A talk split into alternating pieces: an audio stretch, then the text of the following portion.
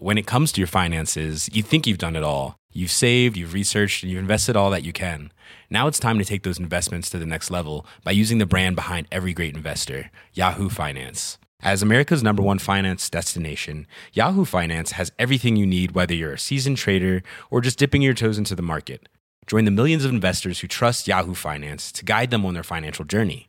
For comprehensive financial news and analysis, visit yahoofinance.com, the number one financial destination, yahoofinance.com. In another life. Vous l'avez ou pas? Pas du tout. Oui. Oui, Katy oui. Perry, The One That Got Away. Diego Luna dans ce clip, la flaque. C'est tout ce que je- J'étais archi pas prêt.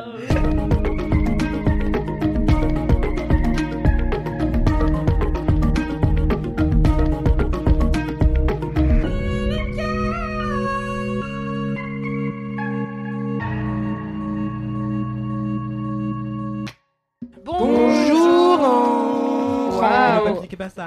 Ah, on a une intro polyglotte, j'adore. Geht's J'adore. Perso, j'ai fait allemand. c'est un petit peu moins chantant, ça vous donne un peu moins des idées de soleil, euh, puisqu'on enregistre, euh, nous, en janvier 2023. Il fait froid et moche, car c'est l'hiver. Bonjour, bienvenue dans Laisse-moi kiffer, j'espère que vous allez bien.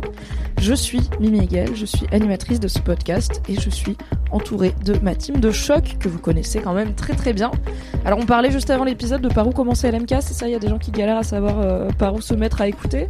Non, Est-ce bah, qu'on est obligé de rattraper les 228 épisodes euh, il est possible que ce que vous écoutez actuellement et qui est l'épisode 221 soit rebrandé comme Oh étant l'épisode 1 par exemple de la saison 14. C'est possible. Ah oui, c'est vrai qu'on n'a jamais fait de saison et, Eh du oui. coup ça peut commencer à être un petit peu intimidant pour euh, les gens quoi. Et comme ça, les gens peuvent commencer à l'épisode 1 de la saison 18 au lieu de l'épisode 221 par Et exemple. bah écoute, dans le doute, bienvenue dans l'épisode 1 de Laisse-moi kiffer, un podcast qui vient de débuter sur mademoiselle.com avec une, une équipe inédite que vous allez découvrir de façon euh, totalement nouvelle aujourd'hui. Du coup, je me suis déjà présentée, je le refais. Je suis Mimi Hegel, je suis créatrice de contenu. J'anime Laisse-moi kiffer, c'est un podcast où on va vous parler de trucs qu'on aime qu'on a plus ou moins préparé. Et on va aussi sûrement râler et digresser et raconter nos vies parce que euh, c'est le concept. Pour mieux se connaître, on se pose une petite question au début. Euh, à l'heure où nous enregistrons, nous sommes en, pleine, en plein mouvement de grève et de manifestation contre la réforme des retraites portée par ce gouvernement libéral. Alors Macron l'honneur, euh, d'émission. Macron démission. Macron d'émission. Pécresse aussi, comme ça on fait un combo. Aïda, elle l'a pas dit, elle est de droite. C'est vrai. Elle a dit oui. On a dit que c'était l'épisode du rebranding. Euh, Aïda, personne je très peu reste de gauche. discrète sur mes orientations politiques euh, dans cet épisode 1. Une discrétion qui devrait durer très longtemps. Car jadis, on m'a dit que j'étais droitophobe. Donc, euh, Oh, c'est aujourd'hui, vrai que tu je- pourrais être plus inclusive, Aïda, quand même. Trop All de inclusive, comme un hôtel. Son kiff, C'est encore Philippe Poutou de toute façon. Du coup, pour rendre hommage à cette belle tradition française qui est la manifestation et la grève, j'ai voulu vous demander quelle personne vous êtes en manif. Qu'est-ce que vous faites quand vous battez le pavé? Est-ce que vous êtes en tête de cortège? Est-ce que vous êtes sur le teco euh, à prendre des selfies? Est-ce que vous êtes au milieu à avoir perdu vos potes et vous savez pas exactement si vous allez réussir à les retrouver? C'est- une histoire vraie. Qu'est-ce que vous faites? On va commencer par toi, Anthony Vincent, rédacteur mode chez mademoiselle.com. Alors, effectivement, je viens très looker aux manifestations car ça fait partie de mon métier. Alors, mais, Mais- ça, je... je suis plus ta chef, mais faisant un article. Comment être stylé, mais pratique en manif. Parce que j'ai vu un milliard de conseils sur quoi porter en manif. Ouais. Mettez pas votre crème de jour parce que sinon les lacrymos ça se colle aux particules grasses et tout Pas machin. lentilles. Et je suis là, moi, ok, on va pas en manif pour être BG, mais si on peut être un peu BG en manif, c'est pas mal. Donc, bravo d'être looké en manif. Mais après, ça dépend, oui, effectivement, quelle manif et si t'es en tête de cortège ou pas, tu vois. Moi, je suis rarement en tête de cortège euh, et surtout, je suis très mal organisé. Du coup, généralement, ma pancarte, bah, je l'écris euh, dans le cortège. Enfin, Est-ce que tu fais ce truc où tu Suis as le mal vent. calculé la taille des lettres et du coup tu oui, les oui, un oui, poil totalement, totalement. Et euh, si vous fouillez dans les photos sur lesquelles je suis identifié sur Instagram, a n t h o n y v n c t Et non pas VCNT. Voilà. Sinon, vous tapez Anthony Vincent, vous allez me retrouver. Oui, ça marche aussi. Euh, eh bien, si vous regardez là-dedans, il y a plein de photos de moi en manif avec des pancartes. Euh, et à chaque fois, ça se voit que j'ai galéré à la fin pour écrire les dernières lettres parce que j'ai mal calculé. Je m'identifie beaucoup à cette procrastination, euh, cette procrastination pancartière. Voilà, c'est très grave. Je ne sais pas me soigner. Je l'écris sur le dos de mes potes euh, pendant qu'on marche, donc euh, c'est mal écrit, c'est moche. Et, euh, et c'est- vraiment grave. Enfin, J'ai envie de t'offrir des pochoirs à Noël. Ah oui, Ah, Ça te s'il vous plaît. faciliterait la vie. Des pochoirs avec des slogans de manif. Oui. Ah, ça, ça devrait exister, Juste ouais. des pochoirs lettres et comme ça t'en fais euh, Tu écris ce que vrai, tu veux. C'est vrai, c'est Ça vrai, marche c'est- aussi. Mais on en avait fait dans une box Mademoiselle des Oh. pochoirs euh, de trucs féministes. Mais c'est déjà extraordinaire que j'arrive avec un bout de carton en manif. C'est vrai. Et des Parce stylos. que moi, je ne fais pas. Et voilà, donc euh, je suis la personne qui a dans sa banane euh, des feutres euh, indélébiles, euh, des, euh, du sérum phi et euh, des lunettes de soleil et de la crème solaire. Et c'est hyper important la crème solaire. Et, et voilà, et j'écris euh, mon bout de carton en marchant quoi. Et du coup, généralement, c'est prêt vers la fin de la manif. Franchement, le procrastineur le plus looké des manifs, c'est vraiment le meilleur persona pour toi. Ouais, je suis grave une fraude. Désolé. Bah non, t'y vas et t'as des pancartes, c'est déjà plus que ce que moi j'ai fait hier par exemple. Surtout, j'y vais avec de la voix pour gueuler les slogans. Voilà, c'est le Yes. plus important. Aïda, toi qui es peut-être ou peut-être pas de gauche, qui es-tu en manif Moi qui euh, vais devoir euh, mesurer mes mots pour ne pas me faire ficher S. Non, je rigole, je ne fais rien d'illégal, je ne fais rien d'illégal, pardon, maman. Alors moi je suis la personne Ah qui casse des abris avec mes potes. On met des foulards noirs sur notre gun et puis on va éclater des vitrines quoi. Tranquille, tu coco. Non, euh, en vrai, bon, ça sert à rien de se rebrander en manifestation. Euh, chose qui est une euh, activité extrascolaire pour moi depuis que j'ai deux ans et demi à peu près. Euh, je suis la personne qui euh, a l'habitude d'aller en manif et qui du coup comprend bien un peu genre comment les gens ils se placent et où est-ce qu'il faut aller à tel moment et où est-ce qu'il faut pas aller à tel moment et tout. Du coup souvent je suis un peu connoisseuse. la daronne de la manif. Genre euh, quand je vois des enfants qui font n'importe quoi, je leur dis un peu où est-ce qu'il faut aller et tout. Et je suis aussi la personne insupportable qui dit on court pas quand il y a des gens qui balancent des lacrymos, car il faut que quelqu'un le fasse, car c'est important de ne pas courir en manifestation même sous la panique. Pour ne pas créer de mouvement de Euh, foule qui peut qui peut être très des- dangereux. des créer de la panique. Donc Oui. après, les gens courent. Et, Et après, donc, après, il y a de la foule, panique. et après les gens Ouais. courent et tout. Voilà. Un vortex. J'ai vu assez de films de zombies pour savoir comment ça se Exactement. passe. Et quand on est dans une nasse entourée de CRS et qu'on ne peut pas bouger, euh, il faut Et pas qu'il y a peut-être des enfants en plus qui couraient partout, qui faisaient n'importe quoi. Tout à fait. Du coup, je suis, euh, je suis un peu une vieille daronne de manif et aussi. euh, Est-ce que genre tu prends des snacks et des bouteilles d'eau en plus pour les donner aux gens? Non, Pas à ce point-là. Vraiment pas. Je, je laisse ça aux experts de la CGT avec euh, leur petit barbecue à roulettes, trop mignon. Oui. Mais euh, mais ouais non, euh, voilà globalement. Et je crie des trucs et Pas de pancarte. pas de pancarte. euh, J'aime bien avoir les mains libres et tout. Genre je suis pas très euh, pas très allée en manif chargée. Je suis très allée en manif avec euh, du sérum phi dans les poches et des bonnes baskets. Très bien. Mathis? Je suis une personne paradoxale en manifestation parce que à la fois Femme à Baragould de quoi? Non, pardon, t'es trop jeune. T'es trop jeune. Mais toi aussi, Une t'es femme 2002. Barbara On l'a- alors on l'a pas dit, mais Anthony est un jeune Oui, membre de voilà. l'équipe de Laisse-moi kiffer de Mademoiselle. C'est ça. C'est notre recrue Zoomer, puisqu'il est en- né en 2002, rendez-vous. Exactement, exactement. Il n'a pas vécu la Coupe du Monde 98, bien sûr. Vous pourrez vérifier sur sa page Wikipédia. Mathis qui... T'as une page Wikipédia, frère? Oui. Non, j'ai pas de page Wikipédia. Suivez-moi sur TikTok. Il a une page Wikipédia de fou On vous mettra le lien dans la description. Évidemment. Mathis Pardon qui, pour le coup, est dit. plutôt proche de la retraite, bien sûr. Et qui euh, n'a pas de page Et Wikipédia. qui n'a pas encore de page Wikipédia. Ouais, non seulement proche et attaché à la retraite finalement, qui est un concept finalement assez chouette. Comme on a, on a quand même eu une belle Ouais, idée J'adore la, retraite dans 10 ans, il n'y en aura plus. Euh, pas coup, une forme d'ambivalence. Ambivalence parce que euh, j'ai des moments où je suis complètement teubé, les larmes aux yeux en mode ce qu'on vit c'est magnifique, la force du collectif. Enfin, je suis une daronne de Montreuil quoi. Euh, et, C'est trop précis, putain et la seconde d'après, je suis angoissé parce qu'il y a un bruit un peu fort et que j'aime pas les trucs euh, un peu forts et un peu soudains et parce que je suis fragile également. Euh, et typiquement, ouais, genre j'ai déjà fait des concerts pareil où il y avait des pétards. Je suis au bout de ma vie. Je, je déteste ça. Et de même que euh, quand Une forme j'avais de été labrador, quoi. exact, une forme de labrador. Je suis un On en labrador en revient toujours à cette même conclusion. Je suis toujours à la... Mathis, un dogo. que Labrador. chaque semaine, à chaque question, je réponds je suis un labrador. Tu voilà. peux. Quelle que Non, soit tu la réponds question. euh, autre chose, mais on va toujours finir par boucler sur un peu labrador, finalement. Mais voilà, mais typiquement, je, quand j'avais été à, à New York, quand euh, on avait été à Times Square, et typiquement ma pote avait adoré en mode ah mais il y a plein de stimulation et tout, et était en mode t'as vu c'est trop bien, elle se tourne vers moi, j'étais en larmes, j'étais au bout de ma vie parce que je, je, je vois tout ce qu'il y a autour. En fait, j'ai une bonne vue, j'ai un bon regard périphérique, j'ai plutôt une bonne oreille aussi, et du coup j'entends tout, je vois tout, je ressens tout. Et je suis en mode ah le métaverse et du coup c'était l'enfer. Et donc en manif, je peux avoir ce genre de moment. Donc ça, je choisis bien, on va dire, mes, les manifs où je vais et les parties de la manif dans lesquelles je vais. Yes. Euh, la manif nous toutes, pas de problème, on est là, tu vois. Euh, pareil, euh, la Pride radicale, tout ce que tu veux, il y a pas de souci. Mais euh, voilà, des manifs où ça commence à partir un peu en couille. je- Allez, Et c'est le moment pour moi de rentrer chez moi. Exactement. Malheureusement, car je suis un peu Bonne lâche. continuation. Non mais il n'y a pas de, enfin l'important c'est d'être là euh, si jamais vous pouvez, vous le voulez. Mais euh, tu- enfin je suis assez hypersensible aussi, surtout au bruit et euh, et ce qui m'aide beaucoup c'est d'écouter en fait le- ma propre musique ou ma propre playlist Mm. en manif aussi pour m'épargner. Surtout quand je sens que je j'ai trop d'émotions et trop Mm. de stimulation et que ça devient ingérable pour éviter de partir en crise, bah j'écoute ma musique. Ouais, puis quand t'as eu motivé, motivé de Zebda trois fois, t'en peux plus, tu vois. Oui, déjà la première fois, là. Est-ce que en 2023 on n'a pas notre son de La manif CGT arrive, attends, j'ai un disque. Non, non. Quand est-ce qu'on n'a pas eu un nouveau son de manif en vrai? Est-ce que ça se renouvelle ou pas? Bah franchement maintenant il y a Aya Nakamura donc c'est Oui, C'est vrai. Bah ouais. c'est vrai. Merci à Yana Kamura d'avoir mis une alternative à Zebda, un, contenu supplémentaire à. Zebda et affilié dans nos manifestations françaises. Euh, moi, je vais pas trop en manif parce que déjà, je sors pas trop de chez moi. Aussi, euh, j'aime pas trop la foule et j'aime pas trop. En fait, j'ai, T'aimes pas Je- trop la je gauche. suis pas agoraphobe. J'adore la gauche. Juste la balise pour tout, c'est tout. Oui, je, je fais Quand voilà. c'est Je me suis déplacée pour les causes qui valent le la peine. Euh, non, pas du tout évidemment. Euh, je. lapsus. C'est incroyable. Les causes qui valent le peine. Ah, j'ai dit qu'il valent le T'as dit peine. Écoutez, écoutez, ne me faites pas dire ce que je n'ai pas dit. Je le dis. Je le pense. C'est enregistré. C'est capté. Du coup, je suis pas agoraphobe, mais genre je peux faire des événements avec plein de monde et tout, c'est pas un souci. Mais j'ai peur des mouvements de foule. Et du coup, Mm. le fait de, en plus euh, maintenant que les manifs sont peut-être un peu moins familiales qu'il y a quelques années et Mm. un peu plus menacées, etc. Et puis aussi, on a, moi maintenant j'habite à Paris. Les manifs à Valence dans la Drôme, c'était un peu moins euh, vénère euh, parce qu'il y a déjà moins de personnes humaines qui habitent là-bas.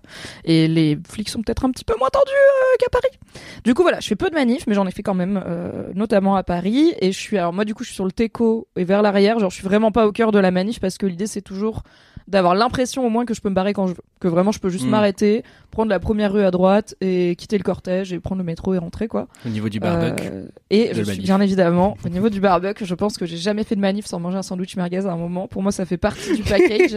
et c'est vraiment un plaisir. Genre, je mange pas de sandwich merguez dans ma vie, euh, très rarement. Mais à chaque fois que je À fais une manif, je mange un sandwich merguez pas très bon euh, du gars qui a son stand bon. à répu là et je suis là c'est pas très bon le pain il est nul Des la fois, merguez sur elle est sûre ou sous cuite on sait pas trop il y a des vieux poivrons t'es là on sait pas depuis combien de temps ils sont là mais ça fait partie de l'attirail tout comme je vais jamais à Ikea sans manger un hot dog Ikea je vais jamais en manif sans manger un sandwich merguez. Je sais juge-moi il coûte 50 centimes je les aime bien. Quoi? Non, j'ai juste me rappeler qu'il plaît chez Ikea. Bon, finalement. Donc voilà, évidemment côté bouffe de la manif, qui est aussi généralement un côté assez calme, où les gens bah, justement font plutôt une petite pause, où il y a des enfants, des gens qui se rechargent parce qu'ils ont un peu tourné de l'œil ou quoi, et euh, près de la sortie, comme euh, dans les salles de concert. Toujours. Hmm. Alright, c'est l'heure d'un segment inédit de ce podcast inédit dont nous fêtons le premier épisode. On s'est dit, on va inventer des commentaires qu'on aurait reçus sur d'autres épisodes qu'on aurait par exemple fait dans une dimension parallèle. Une autre vie. Voilà, dans une autre vie avec euh, d'autres voix. Du coup, Anthony, est-ce que tu as un commentaire sur ta dernière participation à un autre podcast qui ressemblait vachement à Laisse-moi kiffer, mais comme on fait le pilote, ça marche pas? Évidemment, euh, j'en ai même deux et que je vais lire rapidement. Alors, T'inquiète, prends ton temps. il y en a un premier de quelqu'un qui s'appelle arrobase prononcé Louve qui dit je Ah, suis je l'adore, on s'est appelé l'autre jour. oh Adorable. Personne très cool. Euh, cette personne nous dit Bonjour Anthony, je commence à écouter le dernier LMK et désolé pour Mathis, Mimi et Mathis, à nouveau. Ça devait être Kalindi, la troisième personne, je pense, dans Ça cet épisode. Après, peut-être qu'elle Euh, s'excuse deux fois. J'ai le droit de recevoir deux excuses et c'est moi.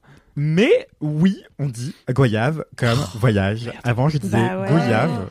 Mais un jour, j'ai entendu euh, François Oulac et Kevin Donna, ex Le Chip, euh, donc c'est un autre podcast, euh, parti trop tôt, s'énerver contre les gens qui prononçaient mal le mot. Et c'est là que j'ai compris ma méprise. Bon, en référence un peu nulle, mais il me semble que Emmanuel Macron a parlé de Goyave, le lieu, et même lui l'a prononcé ainsi. Donc bon, si même notre cher non président le dit, ma foi, Macron débute sur Once Again. Attends, c'est un endroit, Goyave? Euh, j'ai pas googlé cette information, donc euh, fact-checker chez vous. Mais du coup, il faut qu'on dise le Goyave contraire sur de ce qu'Emmanuel Macron dit, non? Toujours. Bah non, parce que lui, il a une team de gens qui sont payés cher pour lui éviter de dire des conneries et de mal prononcer, tu vois. Bah putain, pas assez cher. Hein. Bah, C'est parce qu'il a dit Goyave. Bah Non, oui, mais mais, sur le reste, Ah non, mais ça, après, il dit de la merde, il dit de la merde, ça, Autour de Goyave, il y a deux, trois petits trucs. tu You can only do so much. Bon, Et donc elle dit, voilà, c'était pour la petite réaction, continuez votre travail, je vous suis avec délice chaque semaine. Et je trouve que délice est un terme qu'on n'emploie pas suffisamment. comme jadis. Il me. Exactement. Ah, j'adore. J'adore Délice, Jadis, je déteste Délice. Eh bien, merci, Voilà, merci voilà. pour cette information, C'est une Aïda. opinion, désolé. Non, mais oui, oui. Et autre petit commentaire très intéressant de Vic, arrobas badass squirrel, squirrel, squirrel, comment on dit, Squirrel, tout à fait. Euh, elle nous prononce dit, comme je goyave. cite- Arrêtez. Arrêtez donc. Et d'ailleurs, la conclusion, c'est prononcé goyave, comme voyage. Merci. Tout à fait. Euh, Goyave, goyave. Mon dieu. Maintenant, vous l'oublierez plus jamais. Elle nous dit, cette fière personne, je cite, Hello Anthony, je me glisse dans tes DM puisque j'écoute actuellement LNK numéro 219, qui n'a jamais existé car nous en sommes à l'épisode 1, où tu parles de Madame Arthur. Vu que tu aimes le cabaret, j'en profite pour te conseiller le merveilleux cabaret de La Flaque. Je fais partie de l'assaut, donc zéro objectivité. Le nom. Notre Le nom. Insta, Pardon, on peut s'arrêter là. arrobase la.flaque, F-L-A-Q-U-E. Comme Incroyable. une flaque quand on, euh, bref, euh, voit euh, Oscar Isaac. Une flaque de pluie finalement aussi. Mais j'aime bien. Disons quand on voit Pedro Pascal parce qu'on va en reparler. Voilà, euh, qui s'y frotte, Cyprine. Euh, si tu veux jeter un œil, le prochain, samedi C'est le 25 titre de cet février, épisode déjà, c'est sûr. au théâtre Croix de Caveau à Montreuil. Euh, voilà, donc euh, si tu veux venir, bref, pardon. Euh, en tout cas, merci pour tes recommandations dans LMK et tes super articles sur Mademoiselle. Oh mon dieu, elle nous lit parce que Mademoiselle est un média. Quoi Voilà, C'est vrai, Mademoiselle est un média écrit, un Madema magazine quoi web euh, que vous pouvez un retrouver sur, euh, sur l'internet, voilà. Mais attendez, vous, vous existez en dehors de cette session euh, Effectivement. On est dans la pièce avec toi. Et même que. Mademoiselle, ça s'écrit bizarrement M-A-D-M-O-I-Z-E-L-L-E point com. Tout à fait. On dirait une pub sur la radio. En mode quoi? M-A-D. Après, il parle très vite en disant les conditions générales Oui. d'utilisation. dans le- Après, soumis des conditions, les magasins Voilà. participants. Voilà. Voilà, En gros. tu fais très bien. Bof, euh, il Voilà. manque des T'as conseils. fait des études de radio un peu. Non. Je- J'ai terminé avec Vraiment, euh, là. mes commentaires. Merci. Merci pour ces commentaires. Merci. Et merci de nous envoyer des commentaires. N'hésitez pas. Nos Instagrams sont dans la description de cet épisode et vous pouvez aussi envoyer des DM au compte at laisse-moi kiffer et non pas at LMK. Aïda, what's Vous up? êtes si vif autour de moi et moi je suis si lente. Car sachez-le, je suis grognon aujourd'hui. Oh, Mais- une Aïda Oh. ronchon. Mais quand je suis avec vous en train de tourner LMK, tous mes soucis Mais en plus, tu es en train de te présenter à un public qui ne te connaît pas. Bien Bah oui. sûr. Ils vont croire que t'es ronchon, maintenant ils auraient tort. Alors que j'ai jamais été ronchon une seule fois dans ma vie. Euh, bonjour. Bonjour, euh, gens que je pourrais appeler par exemple LM Cœur, LM Kiffer, LM Caribou, LM Cat, euh, voilà, toutes ces choses que nous aurions pu inventer dans une vie parallèle, Tout à une fait. vie antérieure. In another life. Vous l'avez ou pas Pas du tout. Oui. Stay. Oui, Katy oui. Perry, The One That Got Away. Diego Luna dans ce clip, la flaque. C'est tout ce que. J'étais archi pas prêt. C'est une fulgurance. Aïda, un commentaire hein J'ai le meilleur commentaire de l'histoire de tous les commentaires de l'humanité. Euh, désolé à toutes les personnes qui ne l'ont pas Dès le reçu. premier épisode, Dès le incroyable. premier épisode, ben. finalement. Mais comme ça, ça enlève la pression au reste du monde. C'est vrai. Il n'y a plus Mm. besoin d'essayer de faire le meilleur Vous commentaire. pas top 1. Oui, arrêtez d'en envoyer, c'est il a déjà- fini. hein. Vous êtes battus. Non, mais envoyez-en, mais juste euh, sans presse, quoi. Ça sera moins bien. C'est euh, c'est un commentaire de Louise Liver, euh, at frisson gagnant sur Instagram, qui m'a écrit attention, un commentaire en alexandrin Waouh. que je vais lire car ma foi c'est un alors c'est un commentaire qui fait référence à un truc que j'ai dit dans un ancien kiff du coup désolé pour le monde parallèle je vais pas pouvoir continuer à filer la blague Euh, il y a eu d'autres épisodes de des commentaires, quoi. un jour jadis j'ai parlé d'un d'un livre euh, jeunesse dans lequel j'ai dit ouais c'est un peu des bretons qui font de la magie avec des runes Euh, j'ai reçu dans la foulée plein de commentaires de gens qui me disaient alors oui c'est pas du tout des bretons Euh, c'est censé être vite fait la Bretagne mais ça se passe dans un monde enfin bref ils m'ont réexpliqué l'histoire Ouais, c'est des bretons. c'était vachement bien expliqué. L'histoire avait l'air euh, bien meilleure que celle dont je me souvenais et tout le monde a reconnu ce de quoi je parlais. Donc vraiment, euh, tout Bah, va bien. bien. Donc, bon, c'est t'as des bien fait le Bretons. Donc finalement, les Bretons Oui. qui font des trucs, ça marche. Voilà, c'est Euh, Louise Liver me dit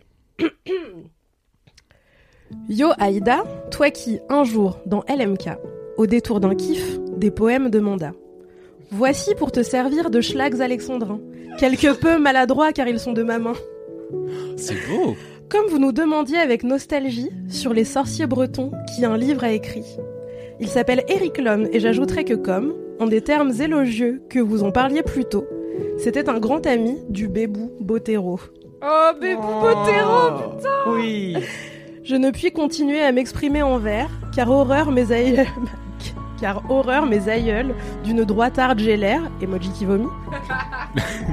Mais pour tous ces fous rires et ton RP guerrière, mon roleplay guerrière, référence à Game of Reroll sur Twitch. On y joue avec Mimi très souvent. euh, on mettra un lien dans les notes du podcast. Tout à fait. Dernier Alexandrin, je n'ai qu'un mot à dire de tout mon cœur, Cimère. Waouh. Oh là là. Schlags alexandrin, c'est mon nouveau combo de préféré. C'était incroyable. C'était trop bien. Une merveilleux à lire, même à lire. J'ai trop aimé le lire parce que c'était vraiment des super alexandrins. Un délice. Euh, Louise Liver, je t'aime. Voilà, c'est tout ce que j'ai à dire. non mais oui, la barre est très haute, très très haute. Euh, à voir si vous arriverez à faire mieux. Envoyez-moi des envoyer poèmes, un n'hésitez slam, pas. Aïda. Vraiment, j'aime les poèmes. Même mes ex m'ont jamais fait un truc pareil, quoi. C'est c'est donc ça les relations parasociales. Mathis, tu as un commentaire? Oui, euh, je- j'en ai même sélectionné plusieurs parce que pourquoi pas. ça va aller vite, ça va aller vite, ça va aller vite. Euh, J'étais à Bruxelles le week-end dernier, ça me paraît déjà loin, euh, mais du coup, Bruxelles, je- je t'aime, Bruxelles, je t'aime. Pardon. C'est un épisode jukebox, c'est vrai. Et du coup, j'ai reçu un commentaire de Oli Maxi euh, qui m'a fait euh, tout un petit texte euh, tout mimi. Et je précise que j'étais à Bruxelles parce que du coup, j'étais en train de marcher et genre j'ai dû m'arrêter parce que mes petits yeux ils se remplissaient de larmes parce que j'étais touché. C'était Mimi. Et c'est juste parce moi, que Mimi. elle m'a dit coucou. Oui. Elle m'a dit coucou Mathis. Ça fait plusieurs fois que je me fais la réflexion, donc je me suis dit que j'allais te la partager. Donc là, je ne sais pas ce qui vient ensuite. On ne sait pas suspense. Je trouve que tu fais un travail de dingue pour LMK, que ce soit le montage des épisodes, l'incrustation des exemples sonores des kiffs, les multiples versions des génériques, les montages photos pour les vignettes Instagram, les stories interactives, les jeux de mots de qualité, tout ça, tout ça. Franchement, bravo. Je rappelle que je n'ai pas écrit ce commentaire, ça n'est jamais arrivé. D'ailleurs, c'est le premier épisode. Euh, elle me dit tu en as fait, tu en as fait beaucoup, tu en fais beaucoup. Pardon, on dirait que je suis décédé. Et en plus, c'est toujours recherché et pertinent. il, y a, mon porte. Oui, la première option, c'est il est mort, hein. c'est pas il est allé bosser ailleurs. C'est vrai, il est décédé. Il y a une bougie devant son visage. Euh, non, c'est vrai. Tu en fais beaucoup et, et, et en plus c'est toujours recherché et pertinent. Je trouve que tu as beaucoup de conscience professionnelle et une créativité très divertissante. Qu'on donne une augmentation à cet homme, c'est écrit en majuscule et ce n'est toujours pas moi qui ai écrit ce commentaire. Hâte la direction, néanmoins. Entre parenthèses, pour financer un support avec amortisseur pour le, sur lequel poser Ruby dans le panier du Vélib quand vous passez sur les pavés. She only deserves the best. Pour les gens qui viennent de débarquer, Ruby c'est mon petit chien qui est une petite fragile et qui n'aime pas beaucoup les pavés quand elle est dans le panier du vélo. D'ailleurs moi non plus, mais c'est pas ma faute. Et elle me dit, elle conclut en disant vraiment bravo et merci pour ton travail. Tu rends l'expérience d'être une LM kiffer kiffeuse encore plus agréable. Des bisous. Et j'ai trouvé ça très mimi. Oh, oui, c'est très vrai. Quand t'es, quand t'as take over euh, le montage du podcast, j'ai plein de, mais je te, je te l'avais dit, je pense à l'époque.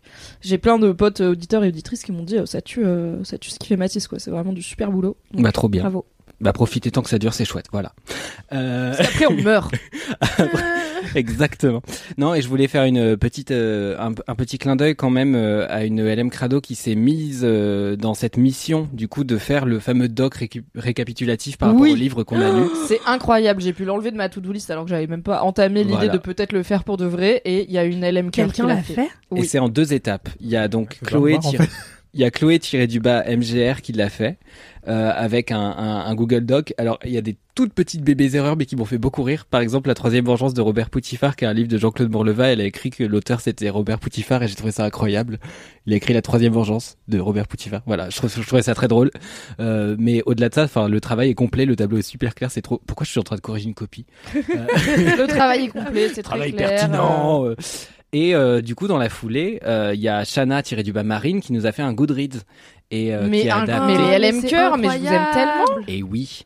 Et Goodreads, c'est une plateforme où on peut centraliser du coup euh, les, livres qu'on lit et y mettre euh, pourquoi pas des critiques, mais déjà centraliser tous les livres dont on a parlé dans l'MK sur Goodreads, c'est un travail de titan. Voilà, merci elle a fait une étagère par personne, donc euh, c'est très J'ai chouette. mon étagère Goodreads LMK. T'as ton étagère Goodreads qu'on LMK. Je à suis trop plaît? Je vous, je je vous partagerai tout ça sur Instagram incessamment sous peu.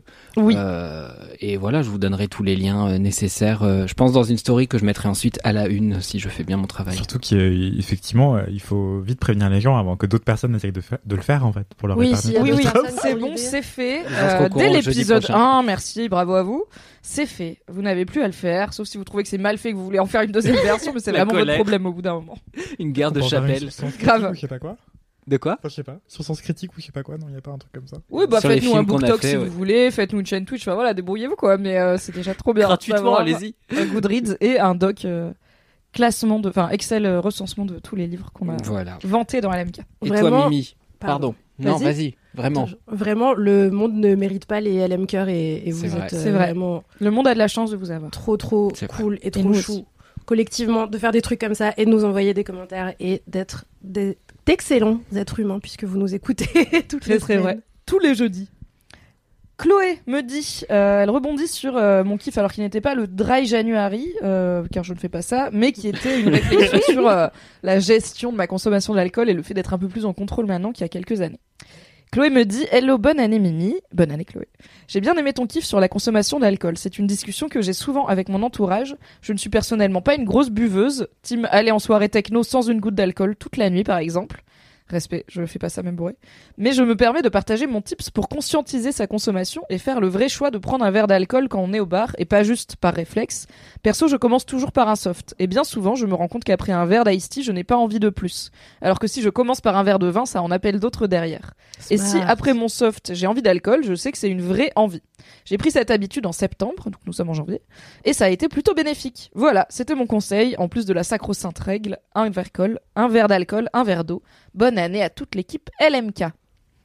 Petit tips, du coup, si... Waouh, je vais pas y arriver, je vais la refaire. Merci Chloé, petit tips supplémentaire du coup pour celles et ceux qui voudraient consommer de l'alcool euh, parce qu'ils en ont envie et parce que c'est vraiment pour passer un bon moment ou pour une bonne raison et pas juste par réflexe ou par pression sociale. Prenez d'abord un petit soft, sirotez-le tranquillement et comme ça vous verrez si vous aviez surtout soif et envie de convivialité ou si Mm. vous avez en fait bien envie d'un petit verre, auquel cas bah faites-vous plaisir avec modération. Merci pour vos commentaires, c'est l'heure d'une anecdote de star que Oh. comme d'habitude je n'ai pas lu euh, car je veux la découvrir en même temps que vous qui Ouais, nous a lu. été envoyée par Lo sur Instagram. Lo nous dit Je viens de me rendre compte que je n'ai jamais raconté mon anecdote de star, mais elle est tellement nulle à chier que c'est carrément une anecdote nulle. Il faut savoir que je suis fan de. Putain, attends, t'avais dit comment? Tame Impala? Tame... Moi je dis Tame, mis pas là. Tame Moi, je dis Impala. Tame Impala. Moi, je dis quoi, Yav? Tame Impala, donc artiste musical originaire d'un pays scandinave, c'est ça? J'ai l'impression d'être Samuel Oh, Etienne. Kevin mais- Parker, il est américain. Je sais pas. Bon. Je suis fan. Bah alors avec qui je confonds Je sais pas. Je suis fan de Tam Impala. Tu confonds depuis avec Tuvalu 2013. ah oui, je confonds avec Tuvlu, qui s'écrit Tovlo. Ouais. Mais en fait, il y a des. Bref. Ok, je reprends. Lo me dit. Il faut savoir que je suis fan de Tam Impala depuis 2013, donc avant la grosse fame. Australie. Très bien. Pardon. En 2015, je me suis fait tatouer un de leurs titres sur le bras. Oui, oui, le niveau de la groupie est incommensurable. La personne derrière le groupe, c'est Kevin Parker. Et pendant un moment, il sortait avec Melody Prochette du projet musical Melodies Echo Chamber. J'adorais cette artiste aussi. Et j'avais lu une interview où elle disait quel lieu elle fréquentait, elle fréquentait à Paris. Surprise Elle fréquentait un lieu que je fréquentais aussi, un petit bar du 11e arrondissement. Ce bar n'ayant qu'un seul WC, je me suis imaginé qu'elle avait posé ses fesses sur cette lunette de toilette où moi-même j'avais posé mes fesses et que du coup j'étais pas si loin d'avoir touché les fesses de Kevin Parker. Voilà, c'est à la fois l'anecdote la plus nulle et la plus creepy du monde. Ce à quoi Mathis a répondu Oh. Un O assez mérité. Merci pour cette anecdote de star qui en effet qui implique une star mais par capillarité quoi, par procuration, par germe. alliance, par contact de lunettes de Par toilette. boutillarité. Anecdote de germe de star. Ouais, tout à fait. Euh, mais merci. N'hésitez pas à nous envoyer vos anecdotes. Boutillarité, c'est joli quand même. Boutillarité, ça marche bien, je trouve. Mm. Et ça marche aussi Very si genre tu twerk sur quelqu'un qui a twerké sur quelqu'un et tout, tu vois. C'est vrai. Si tu twerks sur Une cette twerk. meuf, t'es à un degré de séparation d'avoir twerké sur Kevin Parker du coup. Ce qui, moi, m'intéresse peu, mais ça peut être une recommandation. Ouais, littéralement, je savais pas qui peut-être c'était. Je croyais que c'était sur d'autres gens. euh, Peut-être que c'est comme Bah, ça qu'on le a mec accès à Michel Drucker. Je pense que j'ai twerké sur Michel Du- Drucker par boutillarité. Je pense que j'ai twerké sur Michel Drucker. Très bon titre d'épisode aussi. Ça va être compliqué de trancher. C'est l'heure de passer au cœur de ce podcast, au sel de la pistache qui est LMK dans le paysage podcaster euh, français, Hmm. puisque c'est l'heure de ce qui a donné son nom à cette émission. C'est l'heure des kiffs et donc du jingle. Jingle. Fini de rire avec vos putains de digressions. C'est l'heure de taper dans le fond Car le temps c'est du pognon. Ah ouais. Fini de rire et de dire des trucs au pif. C'est l'heure de lâcher vos kiffs. C'est l'heure de cracher vos kiffs. C'est maintenant. C'est l'heure, c'est l'heure C'est l'heure de lâcher vos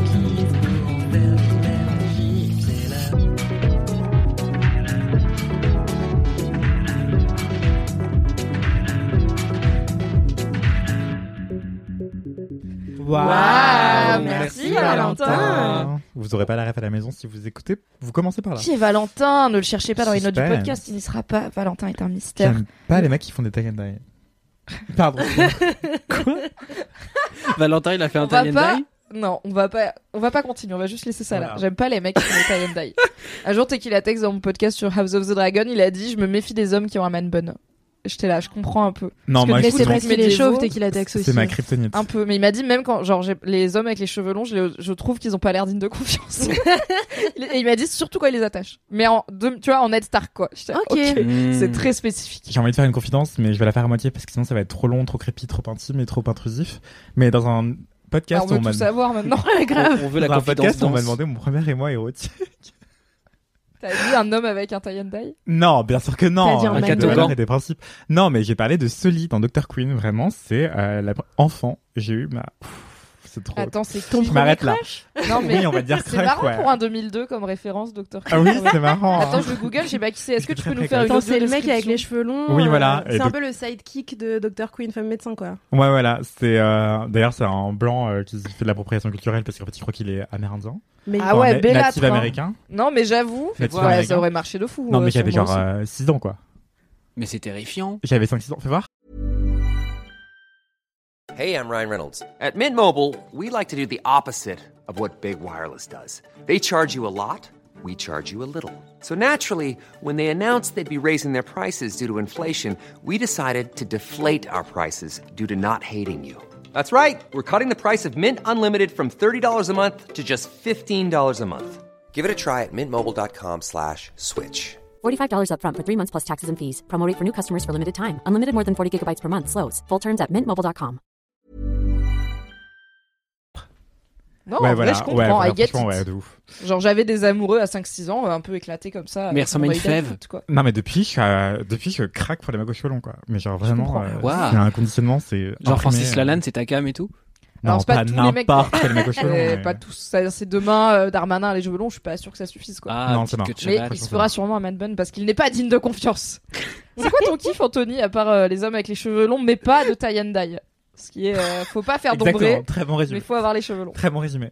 Alors, mon kiff, c'est. Tu n'as pas de notes aujourd'hui, c'est fou. D'habitude, d'habitude, Tout est là, tout est là, tout est dans dans le reste On en a des parlé contenus qu'on produit qui ne sont pas Laisse-moi kiffer qui vient de commencer, Oui. tu as toujours des notes. Tu peux oui, le faire. bien sûr. Tu peux le faire, Euh, mon kiff, c'est le JT Mode. Voilà. Euh, voilà, c'est le journal Twitch de la mode que euh, une merveilleuse personne anime, à savoir moi. Euh, J'étais là, bah c'est toi du coup. alors, petit point contexte. Le journal Twitch de la mode, c'est une émission que j'ai lancée avec une streameuse qui s'appelle It's Saru, Sarah Fekak de son vrai nom. Euh, Que vous avez pu croiser sur la chaîne Twitch de Mademoiselle. Évidemment. En Tout à fait. 2021 Bah au oui. moins et au moins début 2022 je pense. Voilà, et donc elle stream sur Mademoiselle, sur la chaîne Twitch de Mademoiselle, en plus de sa propre chaîne à elle. Et elle est passionnée de mode, elle a fait des études de mode, et en fait avec moi, on... elle anime cette émission qui existe depuis 7 mois maintenant, sur la chaîne Twitch de Mademoiselle, où on invite euh, généralement euh, une intellectuelle euh, qui a fait des fashion studies, quoi, qui a étudié la mode à l'université euh, en tant que terrain de recherche euh, universitaire, et pas euh, pour euh, couper des patrons... Euh, euh, pas des patrons d'entreprise, mais des patrons de couture. dommage. Excusez-moi. Euh, On peut faire les deux. pas pour devenir créateur, créatrice de mode, mais pour réfléchir la mode, quoi. Euh, et justement, euh, en parallèle de cet invité qui est plutôt côté euh, académique, eh ben il y a aussi une invité côté créatif, créatrice, créateur. Euh, soit parce que euh, il ou elle a fondé sa marque, ou bien euh, cette personne a, est styliste, ou bien photographe, ou bien euh, auteur autrice d'un compte Instagram sur la mode, des choses comme ça quoi. Euh, et bref, donc chaque émission, il y a deux invités et Sarah et moi qui animons l'émission. Et euh, bah c'est génial en fait. Euh, et donc tout ça c'est disponible en replay sur la chaîne YouTube de Mademoiselle et sur la chaîne Twitch de Mademoiselle. Et l'émission a lieu euh, chaque mois sur Twitch en direct. Euh, et le dernier numéro était vraiment euh, un grand saut dans le vide pour moi parce que c'est la première fois que j'ai animé l'émission seule parce que Sarah était à New York, occupée, trop busy, euh, booked and busy et tant mieux pour elle. Hmm. Euh, et du coup j'étais terrifié à l'idée d'animer une émission Twitch pendant deux heures avec deux invités. Je suis sûre t'étais super. Eh ben, j'espère que oui. Euh, et je vous invite à effectivement à regarder l'émission sur YouTube et sur Twitch pour euh, vous faire votre propre avis. Et justement, l'émission présentée comme ça a peut-être l'air relativement inaccessible, mais justement, euh, je fais tout un travail de vulgarisation euh, pour rendre le sujet accessible et intéressant pour les gens qui s'intéressent pas forcément à la mode en fait. Et le but, c'est de parler au plus grand public pour euh, se dire, mais en fait, la mode, c'est quoi? Pourquoi il y a des gens qui défilent? Euh, Pourquoi est-ce que ça arrive six mois plus tard en boutique? Euh, Pourquoi ça coûte si cher? Est-ce que ça pollue? Comment on fait? Comment, Comment on on devient ça? choisit ce que les gens ils vont porter? Ouais, voilà, toutes ces questions-là, euh, on s'y intéresse. Euh, notamment dans le dernier épisode, on avait invité, euh, enfin je dis on, mais c'est moi, euh, j'avais invité euh, le créateur Grégory Azad, qui vient de la Martinique comme moi, et euh, qui a fait euh, des études de mode dans une grande école euh, et qui était pas forcément, qui avait pas forcément le réseau pour faire ça et tout. Et donc, il a un parcours hyper intéressant et sa première collection de fin d'études était passionnante, hyper belle et on la décrypte ensemble. Et euh, avant ce décryptage-là, bah, on parlait notamment de comment les gens s'habillent en Martinique c'est archi marrant. Enfin, on parle notamment de comment est-ce que, euh, enfin, dit comme ça, ça n'a pas l'air drôle, mais comment est-ce que euh, aller au cimetière, c'est une occasion de se sursaper. Why Même not, prendre l'avion, tu vois, genre, euh, c'est un truc que tu fais pas tous les jours et du coup, tu te sursapes. Et voilà, et je trouve ça trop trop drôle. Est-ce que c'est pour ça que t'es sapé en manif? Parce que c'est un peu une occasion euh, Ouais, exceptionnelle. on sait jamais, ouais. Il y a des photographes Ouais, grave. et tout, on sait jamais. Il y a des caméras, il y a des drones. Imagine, euh, t'es pris en photo par, avant de partir en prison, bah t'es pris en photo, tu vois. C'est vrai. Euh, et c'est aussi parce qu'en fait, je supporte pas l'idée de garder des vêtements pour des grandes occasions. Chaque jour Oui, est une grande occasion. Tu sais jamais si tu vas mourir demain, donc euh, ou aujourd'hui ou maintenant. Donc voilà. Euh, Pas maintenant. je me suis égaré. Euh, je voulais dire qu'il y avait Grégory Assad dans le dernier épisode et avec Christelle Bakima qui est responsable communication dans le Web 3. Et le Web 3, c'est quoi? Bah, c'est une longue histoire. Et je vous invite à écouter. Teaser. Bon teaser. c'est une longue histoire. Et surtout, le Web 3, c'est quoi Et quel est le rapport avec la mode? Bah, en fait, il y en a plein. Donc, euh, écoutez le JT Mode. C'est un peu le métavers, genre? Ouais, c'est genre le métavers. mais pourquoi est-ce qu'on ouais, s'habillerait ouais. de manière virtuelle? Ouais, Et ouais. pourquoi est-ce que ça peut servir aussi le luxe et l'authenticité et, et la traçabilité, les enjeux d'éco-responsabilité, etc., etc., etc.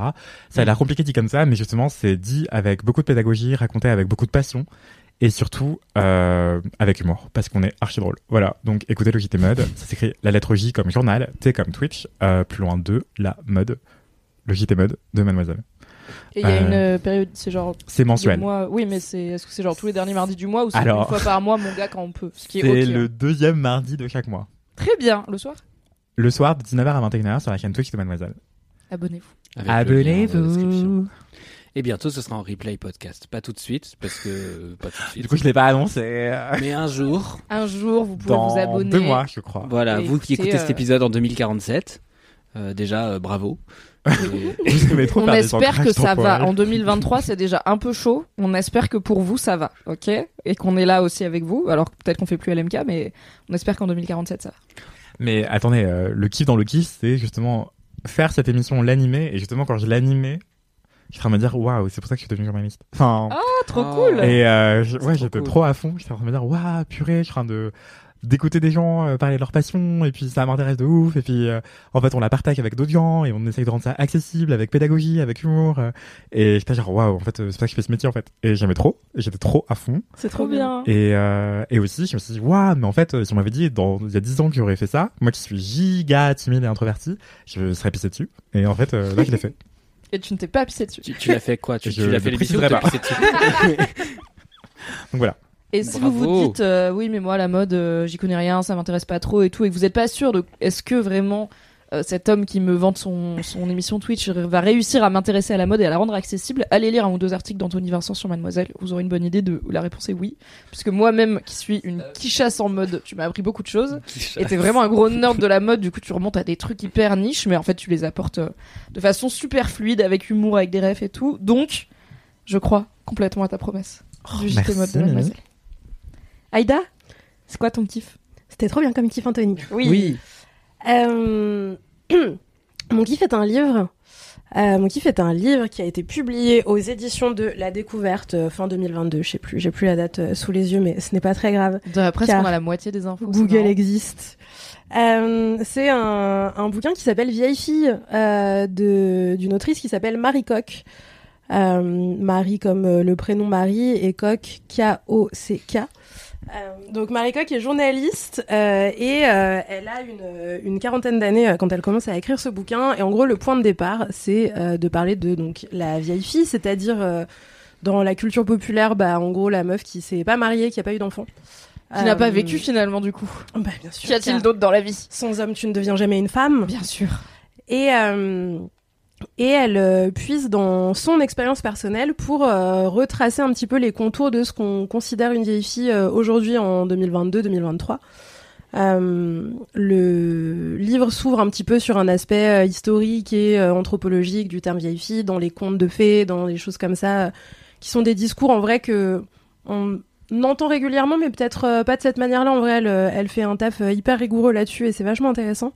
Et euh, moi, ce que j'ai beaucoup aimé surtout dans ce bouquin, c'est que euh, après cette partie-là, où donc elle délimite un petit peu les contours de euh, qui est la figure de la vieille fille, qu'est-ce qu'elle représente historiquement depuis des siècles en France et tout, elle euh, utilise la perspective de cette personne qu'on appelle la vieille fille comme un point de départ à une posture un peu anticapitaliste.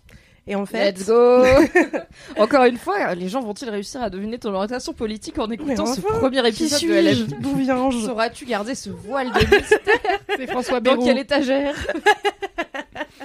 Personne ne saura jamais pour qui j'ai voté récemment. Euh, donc elle, euh, elle utilise ce point de départ comme euh, voilà une, euh, une posture en disant ok en fait à partir de la construction de la vieille fille qu'on imagine euh, bah, notamment dans plein de séries par exemple on a la représentation de la vieille fille comme euh, la personne qui est hum, pingre et hyper avare parce qu'elle a pas voulu donner la vie et partager sa vie avec un homme Elle a machin voulu garder tout son argent pour elle. Mais en même temps elle en a pas Yes, Queen. parce que elle s'est pas mariée et que euh, elle a pas forcément hérité de euh, la fortune familiale qui allait aux gens qui allaient avoir des descendants en fait. Il y a aussi ce truc euh, qui pour le coup fera peut-être écho à des gens de d'aujourd'hui parce que moi j'ai eu écho que c'était des vraies conversations aussi dans les familles de certaines personnes que je connais euh, qui possèdent du patrimoine évidemment, condition sine qua non, euh, de dire un peu bah OK en fait nous si on veut léguer euh, la baraque, le jardin, l'argent ou je sais pas quoi, on va le léguer à la personne qui va avoir une descendance pour que ça reste dans la famille. Eh, si, Si mes toi- parents, ils lèguent plus à ma grande sœur qu'à moi parce que elle, elle a fait un gosse et pas moi, voilà, je brûle des trucs. Bah ouais. Genre, tu, moi, je suis ton enfant quand même, tu vois. Genre, j'ai pas procréé, on s'en fout. L'idée, c'est pas que ça reste dans la lignée sanguine où on s'en bat les couilles. Mes parents, ils sont morts, ils seront pas là pour le voir, tu vois. Enfin, vraiment, on est où là? C'est pas le on n'est pas au Moyen Âge en mode, euh, oui, mais on va. Bref.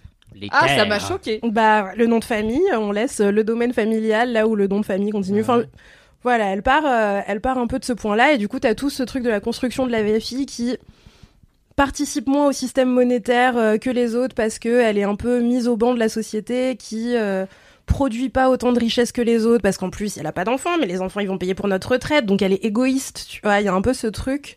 De toute façon, elle a pas fait d'enfant, euh, donc elle est un monstre d'égo- d'égoïsme. Évidemment. Elle n'a pas de cœur. Et en plus, euh, personne, enfin aucun homme ne l'a choisi euh, pour euh, la faire monter dans une calèche et la marier euh, à l'église du village. Donc euh, voilà, elle a perdu quoi. Euh, et, euh, et à partir de là, elle trace aussi tout un portrait de comment on considère la famille nucléaire, le couple un petit peu euh, traditionnel et le couple hétéro euh, autour de la consommation en fait. Et il y a cette idée qui est hyper hyper intéressante. Après, franchement, peut-être qu'il y a plein d'autres gens qui en ont parlé avant et tout. Moi, c'était la première fois que je le voyais traduit en ces termes. On parle beaucoup de réinventer l'amour en ce moment. Il y a plein de gens qui euh, écrivent des bouquins là-dessus et tout. C'est la première fois que je vois cette perspective-là aussi qui est plutôt tournée autour de ce truc de... Bah, en fait, il y a un enjeu capitaliste hyper fort dans euh, cette euh, matrice hétérosexuelle de la construction du couple. Et il y a un trajet un peu tout tracé qui va de...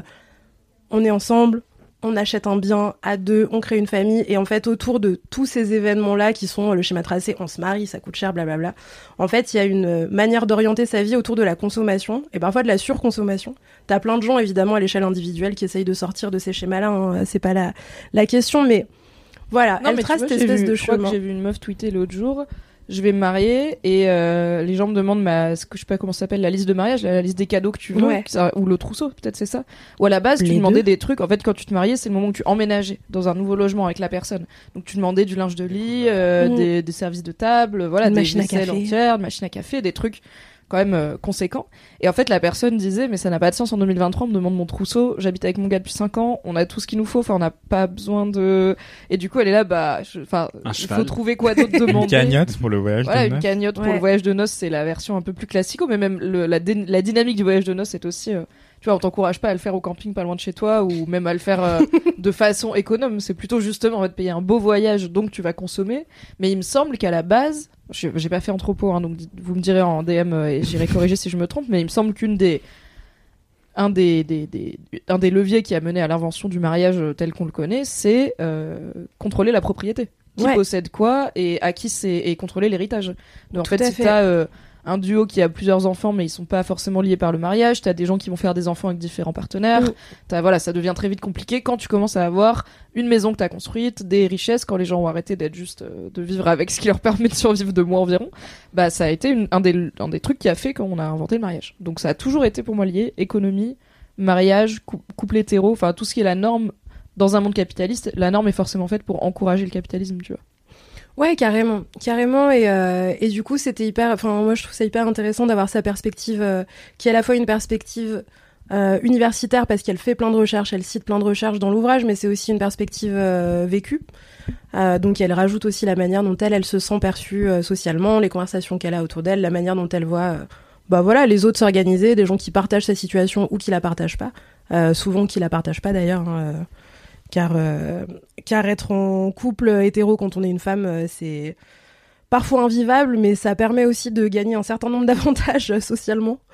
Et, voilà, donc elle, elle retrace un petit peu ce, ce schéma-là, elle parle de comment elle, elle a évolué autour de sa position justement de vieille fille. Elle arrive à sortir de cette idée de célibat comme un moment d'attente ou comme un truc qui est complètement subi. Et elle dit ok, bah en fait moi à partir du moment où j'ai tiré une, enfin j'ai fait un, trait sur euh, cette possibilité d'être en couple et j'ai arrêté de passer mon temps à me dire peut-être que je vais trouver quelqu'un et après on fera ci, on fera ci, on fera ça. Euh, elle a commencé à avoir une euh, vision d'elle, de ses projets et du monde qui en fait bah, était presque radicale tellement c'est une vision qui est très peu partagée.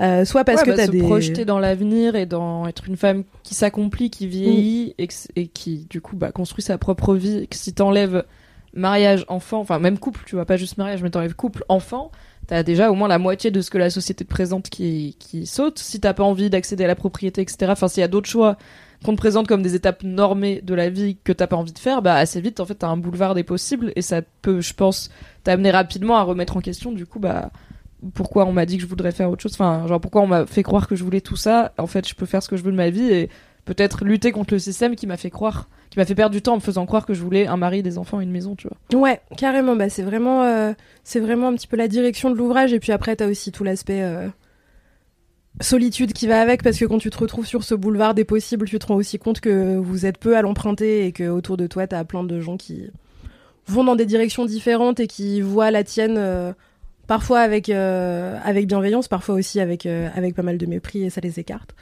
Euh, elle revient aussi sur la question de la thune, qui est euh, un sujet important dont on parle beaucoup dans plein d'autres ouvrages, hein, évidemment, mais sur euh, la thune des, bah, des femmes euh, célibataires sans enfants, de comment, euh, comment tu te débrouilles, comment tu fais quand t'as 40 ans et que tu te dis, ok, bah là je suis solo dans une profession qui est un peu précaire et j'habite encore dans un 28, euh, 29 mètres carrés, tu vois, comment les autres me perçoivent à cause de ça. Et voilà, enfin bref, c'est très très riche euh, comme bouquin, il est assez long. Il y a aussi une euh, partie très touchante où elle parle de son histoire à elle et elle parle. euh, Enfin, je sais pas si si je le raconte, je vais le spoiler. En même temps, c'est un essai, on peut pas tellement spoiler un essai, non? On peut Mhm. On peut? Je pense qu'on peut. Ok, bon bah je raconte pas. Euh, et puis en même temps, enfin bref, elle, euh, ça, ça sert à rien. Elle, euh, voilà, elle parle, euh, elle parle aussi de d'elle et de ce qui l'a amené à écrire ce bouquin. Et euh, et voilà, c'est c'est un bouquin qui est très très beau, très très smart, très innovant dans sa manière de présenter présenter le couple, présenter ce- cette question de la vieille fille, alors même qu'encore une fois, hein, il y a plein de choses là-dessus qui sortent en ce moment. Voilà, c'est une trop bonne lecture. Trop bonne lecture si euh, vous êtes célibataire, trop bonne lecture si vous êtes en couple, trop bonne lecture si vous êtes une meuf, si vous êtes un mec, si vous êtes une personne qui a ni envie de se dire euh, meuf, euh, ni mec, peu importe. C'est une bonne lecture pour tout le monde et ça donne plein de billes aussi sur, sur comment vivre de manière un petit peu plus anticapitaliste et comment réinventer des possibilités qui soient pas juste consuméristes de bah voilà de changer un peu les choses et de s'inventer une vie différente. C'est super. Lisez Marie Coq. Elle mérite Ça a l'air ça a super. l'air hyper intéressant Ça a l'air hyper intéressant. ouais. Et je pense que peut-être qu'un jour, j'espère, le concept de vieille fille et de vieux garçon disparaîtront, tu vois. Tout comme euh, je sais qu'il y a jusqu'à il y a pas si longtemps, c'était assez présent les Catherinettes, le fait qu'à 25 ans, Mm. c'était encore célib euh, ou voire encore vierge. Euh, Il y avait tout un petit rituel euh, Avec le pour se chapeau. foutre la honte, quoi, euh, en mode euh, t'es trop vieille pour le marché, mais parce que ça vient d'une époque où les gens se mettaient en couple bien plus jeunes.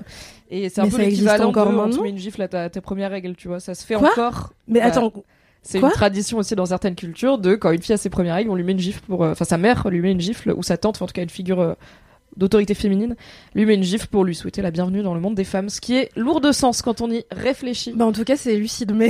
Ouais, euh, c'est lucide, mais je suis pas sûre que ce soit bien explicité. Au-delà de, allez hop, celle-là tu l'auras pas volé, bienvenue, on est bien entre nous, voici comment euh, absorber le sang.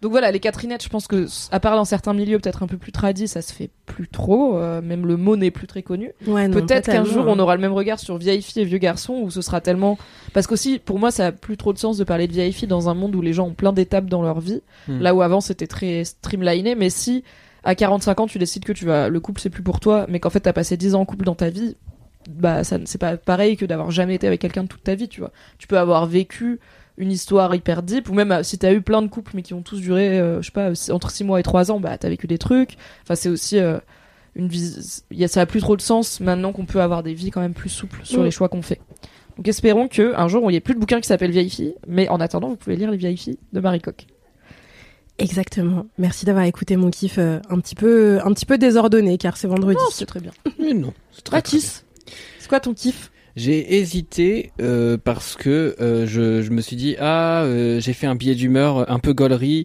euh, mais euh, peut-être je vais pas en parler parce que je parle tout le temps de mes travaux et c'est bien de parler d'autres choses et que pour une fois pour une fois j'ai fait des expos euh, dans ma vie et du coup c'est important d'en parler parce que ça n'arrive jamais voilà donc euh, donc je ne vous parlerai pas de cet article qui s'appelle euh, vous êtes milliardaire si jamais vous êtes milliardaire voilà cinq activités pour vous occuper en avion voilà vous êtes milliardaire arrête Ouais, bah c'est un peu l'idée de l'article. Hein. C'est euh, voilà. Donc euh, dès le chapeau, je précise que si, voilà pour pour le trajet, euh, pour aller vers la boulangerie, en tout cas, vous avez de quoi vous occuper. c'est chiant Euh, voilà.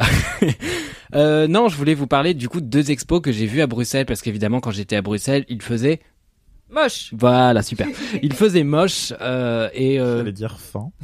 il, il faisait Aussi, faim. mais il y a des Bah, frites. on a passé notre temps à bouffer hein, globalement. On a fait bouffe, musée, musée, bouffe, bouffe, musée. C'est vraiment super. la Bruxelles. Bruxelles vie j'ai envie de dire La Bruxelles vie.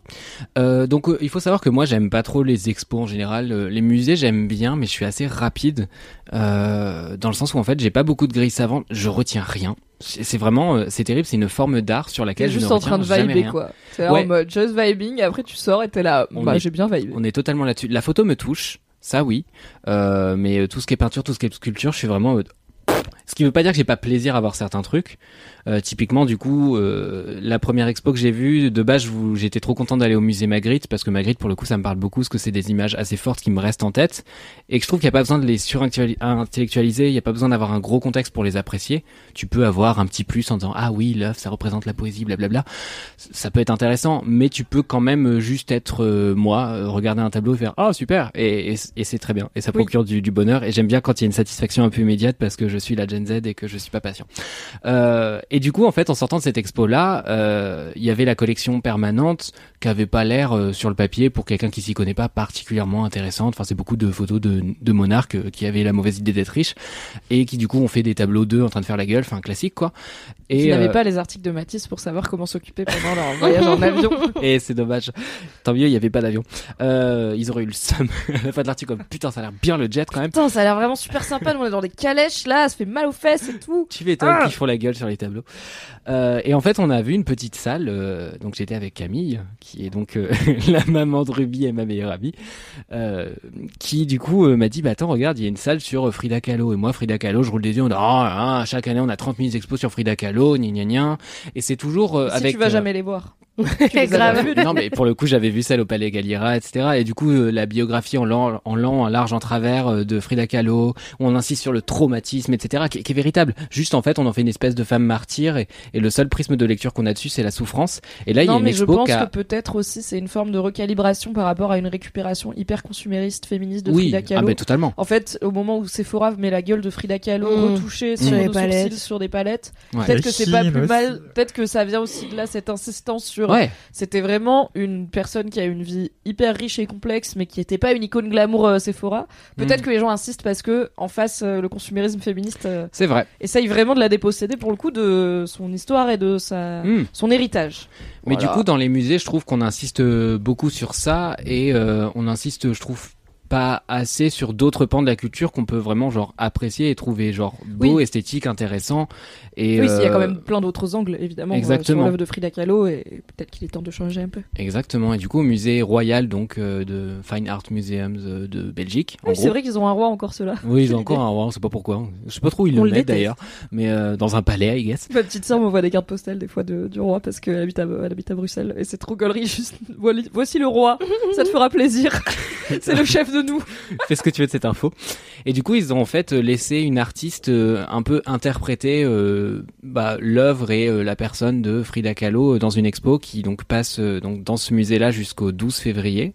Et l'expo s'appelle Miradas de Moreres. Et en gros, euh, c'est une artiste qui s'appelle Isabelle de Est-ce que Borges-Grave. ça veut dire regard de femme? Ça veut dire regard de oh femme. my god j'ai fait allemand you guys hein. franchement j'ai juste trop bien espagnol. Claro que si Claro que si. je m'arrête là parce que vraiment je pense qu'il y a un moment où je vais être raciste envers les espagnols Oui, ça va être gênant. Euh, et donc Isabelle de Borges-Grave, euh, en fait, elle a choisi de travailler avec du papier à reconstituer dans des espèces de petits stands euh, dans une pièce qui est circulaire, euh, différentes tenues, ambiances, euh, esthétiques euh, entre guillemets. euh, autour de à la fois l'œuvre de Frida Kahlo et tout l'univers dans lequel elle évolue. Donc en fait, il y a des reproductions de, robes, etc., avec un vrai travail sur les volumes, sachant que tout est en papier, ce qui est absolument incroyable parce que ça se voit pas du tout. Et du coup, il y a plein de petits animaux, il y a des bails d'origami, etc. Et du coup, il y a un truc très, comment dire, vous passez vraiment d'un stand à l'autre et ça montre plein de différentes, euh, je pense, époques et même instances dans la façon dont, elle a travaillé dans le temps. Et du coup, il y a, vous êtes transporté dans des univers, donc il y a un côté assez superficiel, mais qui est un peu revendiqué et qui en même temps peut être assez chouette, je trouve, comme première étape pour euh, appréhender le travail et l'univers et l'imaginaire d'une artiste. Et euh, donc on a cette salle là avec euh, ces, différents stands avec des espèces de petits mannequins en fait qui sont habillés euh, avec ces trucs en papier. Et c'est vraiment très très très beau à voir. Et c'est un travail qui est genre minutieux et tout. Et au milieu, vous avez un espèce de dôme dans lequel il projette un film et au-dessus, vous avez un lustre avec plein de petits trucs en papier qui tombent et tout. Enfin, il y a un travail très très délicat et qui est un travail de mise en scène d'une vraie scénographie euh, de l'exposition, ce qui est très très plaisant à voir. On peut vraiment se promener, on peut y prendre le temps.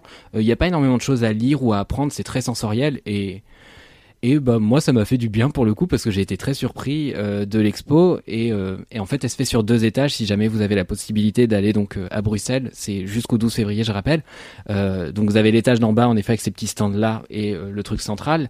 Et en fait euh, le dôme est ouvert sur l'étage du dessus. Et sur l'étage du dessus il y a un espèce de d'hôtel un peu Dia de los Muertos avec toute toute une esthétique qui est développée là-dessus et et plein d'autres choses intéressantes globalement euh, autour de Frida Kahlo, mais euh, plus largement de la culture dans laquelle elle s'inscrit, etc. Et en fait, euh, ça vous permet derrière de faire comme moi, c'est-à-dire vouloir se renseigner encore plus pour se dire ah mais trop drôle, je sais pas à quoi ça, ça fait écho et, et c'est assez intéressant à voir. Et Manon est en train de twerker devant la porte pour essayer de me déconcentrer, ce qui ne fonctionne pas.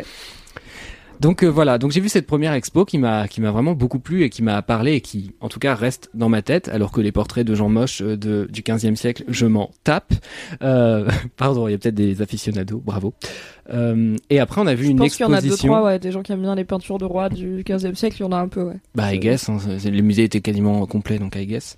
Et donc, il y a une autre expo qui est passée aussi à Bruxelles, qui m'intéressait parce que, en fait, encore une fois, j'y allais avec Camille, et Camille, je la connais, Camille, elle arrive pas à se concentrer très longtemps sur les choses, il lui faut des expositions immersives, il lui faut des trucs sensoriels, il lui faut des choses avec du son, de la lumière, globalement, comme une enfant. C'est vraiment une enfant dans le musée. Un labrador ou un enfant, euh, c'est à peu près la même chose. Euh, Il y en a un des deux qui est mieux En vrai, moi, quand je suis dans un musée, dès qu'il y a un truc où t'as le droit de toucher, où il y a des boutons, où il y a machin, je suis là en mode yes, yes, ça va faire le truc trop bien. Donc je comprends. Bah voilà, j'ai eu de l'acné, j'ai toujours touché les boutons. Euh, et donc euh, dans cette deuxième expo, c'était Magnetic Flows. Et pareil, c'est jusqu'au 12 février, donc c'est facile à retenir. Et euh, cette expo-là, en gros, c'est, euh, bah, je crois que c'est équivalent à ce qui est passé euh, à la Gaieté Lyrique à l'époque, donc qui est, un, qui est un centre à Paris dans lequel il y a plein d'événements différents. Bref, je vais pas faire la, la pub Pas de la mal Gaieté autour du numérique, ouais. Donc Ouais, pas mal d'expos voilà. avec euh, des lumières, des bip bip, euh, des boutons, des machins, quoi. Exactement. C'est moins euh, portrait de gens trop riches du 15e siècle. Voilà, c'est c'est Pas c'est très le, moins, le ton de la gaieté lyrique. C'est vrai. Et là, pour le coup, donc c'est un lieu en- à Bruxelles qui s'appelle La Vallée euh, et qui est très chouette parce que du coup, vous avez des espaces dans lesquels. la tribu dans la tête maintenant. De quoi? J'ai la tribu de Dana dans Oh la non. tête maintenant. On ne chantera pas ça. Un épisode jukebox, mais pas de Tout très à fait. qualité. Mais celle-là, on n'a même pas besoin de vous la Un chanter, vous épisode l'avez déjà. trauma, ouais. Encore une fois, une culture de 2002 euh, extrêmement précise, hein, c'est à cause des manifs.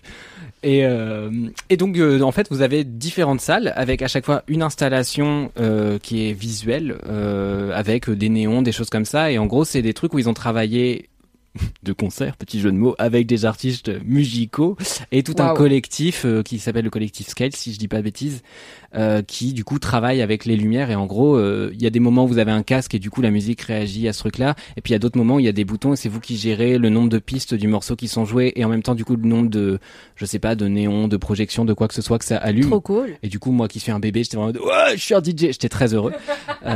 Et Je comprends. et c'est en fait c'est un collectif qui travaille avec plein d'artistes depuis longtemps, qui avait travaillé notamment avec un artiste euh, dont le visuel m'avait marqué parce que c'était sa pochette d'album. Il avait un espèce de gros euh, cercle qui fait presque un parcours de roller coaster, on va dire, autour de lui, avec des néons qui s'allumaient et tout. Et il avait mis ça dans un clip. C'est un artiste qui s'appelait Prequel ou Prequel, je sais pas comment on dit ça. Et euh, cet artiste-là, en fait, ce que j'ai appris, donc a priori, soit il a travaillé directement avec eux, soit il le loue parce qu'ils le font louer à des artistes pour des pour des scénographies de spectacle, tout simplement. Et ce que j'ai trouvé chouette là-dedans, c'est que du coup, euh, ils ont travaillé avec plein de gens différents. Ça valorise des travaux euh, d'artistes euh, plutôt de musique électronique. Et je trouvais que c'était une bonne manière pour des gens qui connaissaient pas forcément la musique électronique d'appréhender ça comme un truc un peu sensoriel que tu ressens, parce que c'est une musique qui pour le coup peut être euh, des fois difficile à écouter en tant que telle. Je pense à des trucs, je sais pas, expérimentaux, etc. Des, des choses comme superpose, même qui vont être très planantes, qui se dansent pas forcément, mais et qui ont pas forcément de paroles. Et du coup, ça ressemble pas à une chanson, mais quand t'as Oui, un bah, truc avec de la lumière et tout, tu C'est les suggestions YouTube de mon gars, quoi. C'est des vidéos de 27 minutes où c'est un seul titre. T'as un instrument et un gars avec un clavier, tu vois jamais sa tête. Il y a un mur de vinyle derrière lui qui fait environ la taille de mon Oui. appartement et on a un grand appartement maintenant. Et euh, c'est genre des vibes, tu vois. C'est genre. Bah, ça, ça peut être ça, ou ça peut être des trucs euh, qui des prennent un peu plus forme, tu vois. Et il y a de l'entre-deux. Mais du coup, ce qui est intéressant, c'est que je trouve qu'il balait vraiment une palette large de musique électronique. Et moi, la musique électronique me passionne. Donc, euh, j'étais trop contente de, de vivre ça, de voir ça. Et de voir des gens autour de moi, euh, ouais, appréhender un peu tout ça et se dire, putain, ça se ressent. Et tu peux fermer les yeux et ça peut durer euh, 10 minutes, 20 minutes, 30 minutes. euh, tu fais comme tu veux. C'est une expo qui, en totalité, dure 50 minutes. Mais si tu veux rester plus, tu restes plus. Surtout que moi, j'ai fait une nocturne où il y avait un DJ set qui se passait à côté. Et du coup, il jouait avec une installation et, et euh, deux meufs qui, qui mixaient. Et c'était assez chouette, quoi. Top. Donc voilà, j'ai passé des, des très bons moments dans les, dans les musées, dans les expos à Bruxelles et, et ça m'a permis de me rappeler que en fait j'aime bien les expos, juste quand c'est pas vivant, je me sens exclu et genre j'arrive pas à Ah, m'intéresser, j'arrive pas à sou- alors, accrocher je quoi. prends souvent non parce que je fais pas souvent d'expo parce que comme toi Tu prends le Alors j'ai pas beaucoup de culture G euh, histoire de l'art donc pareil bah, j'ai pas beaucoup de clés pour comprendre les œuvres Euh, donc j'aime bien aussi les expos un peu interactives un peu vivantes pour ça j'avais parlé du fait que pour le coup l'art contemporain j'aime vraiment beaucoup parce Oui. que déjà Ah, souvent il ouais. y a un aspect euh, je sais pas c'est pas que euh, figuratif quoi il y a un aspect euh, provoque un aspect inattendu un aspect Mm. concept et bah en fait c'est tellement chelou que je suis là personne peut m'expliquer pourquoi je dois comprendre c'est juste genre pour le coup tu vois tu vibes quoi Mm. mais pourquoi ce tableau du 15e siècle est plus important que le reste des tableaux du 15e siècle si tu le sais pas c'est genre Ouais. est-ce que c'est joli ou est-ce que c'est pas joli? C'est tout ce que je peux savoir et du coup je prends les audio guides souvent bah faut avoir le temps parce que du coup à chaque tableau potentiellement t'as Mm. 10 minutes d'explication mais déjà bah ça te force à prendre le temps et t'es pas obligé de le faire pour toutes les œuvres mais Mais il parle pas vite dans les audio guides. De quoi Il parle pas vite, tu peux pas régler la vitesse à laquelle il parle dans les audio guides. Alors non, mais je ne règle pas, je n'écoute pas mes podcasts en 1.5 Ah, non plus, tu ouais. vois. Je, je garde. euh, Peut-être que ça peut être un business de faire les premiers audio guides adaptés aux gens qui n'ont pas le time et qui sont de la génération Z comme Anthony et Mathis bien sûr, Évidemment. qui du coup ont un temps d'attention extrêmement limité. Et alors, euh, je suis vraiment la scrolleuse folle, donc euh, je vais pas, euh, je vais pas juger. Mais j'aime bien avoir des audio guides. Je me Mm. souviens que j'avais fait le musée Tintin à Louvain-la-Neuve, du coup. Euh, en Belgique. Euh, et, euh, et l'audio guide est hyper bien. Alors pour le coup bon bah Tintin je connais un peu plus Hmm. que les peintures de roi du 15e siècle. Mais l'audio guide était hyper bien et le parcours était hyper simple à piger. Et en même temps tu pigeais les blagues les nuances et tout. Voilà c'était rigolo. Donc peut-être les audio guides peuvent vous aider si vous, si vous aussi vous êtes un peu largué au Oui. musée généralement. On peut ou les visites guidées en vrai On peut faire peut-être une petite parenthèse pour dire aux rois du 15e qui nous écoutent qu'on n'a rien contre eux. si Le roi si, du si, 15e deux trois trucs arrondissement, du 15e siècle. Si on a deux trois trucs contre le fait que oui, oui, non, les rois euh, globalement c'est plutôt d'accord avec la décision politique qu'on a prise euh, fut un temps au XVIIIe siècle. quoi. Voilà. Une forme de, de Sans la préciser. Oui.